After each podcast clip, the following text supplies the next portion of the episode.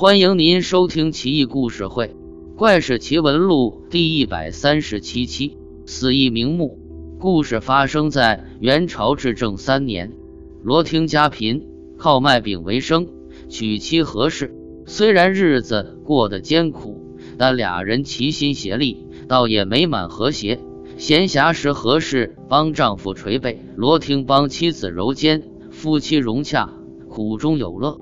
何氏不但聪明贤惠，而且有着一副姣好如出水芙蓉般的模样，在当时许多人家中，哪怕再穷，都雇有奴婢，但何氏亲手烧炉洗碗，不以劳动为耻。当时的丞相托托在朝中炙手可热，自然他的仆人也狗仗人势，不可一世，仗势横行霸道。其中一个叫陈威的，便看上了何氏。多次想尽办法，文的、武的、雅的、俗的都用上了，何氏每次都言辞拒绝。陈威与手下爪牙苦思冥想数日，终于心生一毒计。罗听因为家中实在贫穷，好几次都揭不开锅。陈威看在眼中，喜在心上，他假装与罗听做朋友，又好言相劝道：“你家这么穷。”为什么不外出做点生意呢？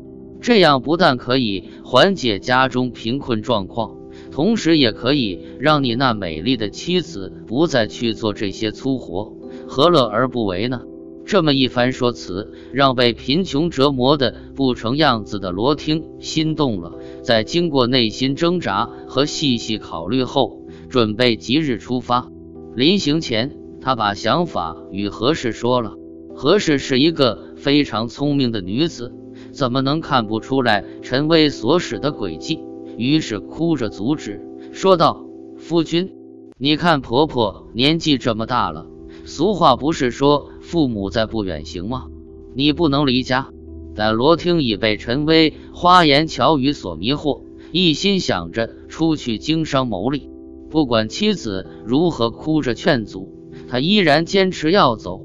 于是。陈威派人守在路上，将罗听抓住后打死，接着把尸体扔到江里，在水面浮沉数次才淹没。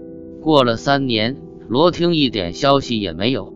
罗母有病在身，日夜哭泣着盼儿子归来，可是终于挨不过时光的摧残，撒手而去。何时为婆婆送终，天天盼罗听归来。这时，陈威回来了。和何氏详细的讲述了罗听病死埋在石州的情况，并把罗听的本钱还给何氏，表明没有阴谋。何氏痛哭流涕，好几次差点死去。而此时处于元末，天下大乱，何氏孤苦伶仃，无依无靠。有人见他可怜，想娶她做妾，他坚决不答应。又正赶上义军郭子兴占领滁州。郭的部下见他貌美，便要奸污他，他厉声拒绝。悲愤之中，又访蔡文姬作《悲家六派》而表明志愿。他逢喜将捕，孤苦一人，却总想访查罗听的死因，无奈没有人帮忙，实在是办不到。后来他为躲避红巾军攻倒莫寨，不得已只好嫁给陈威。明初，陈威带着何氏迁移至涿州。生了两个儿子。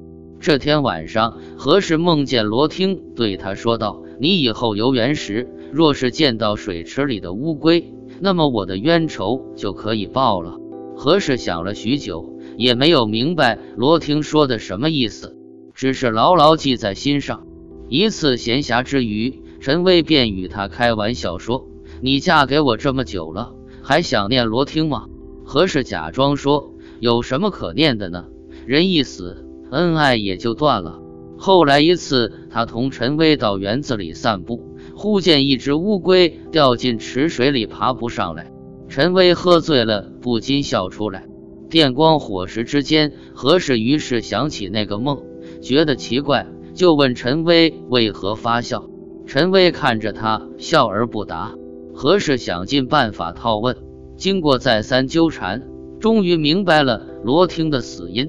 陈威并不猜疑何事，此时恰逢朝廷御史到地方访查，来到这里。何氏知道此事后，连夜带着两个孩子逃出陈家，到御史处告了状。御史在查明这一切后，认为情况属实，因而逮捕陈威，处以极刑，抄其家产，分一半给何氏，供他与孩子们生活。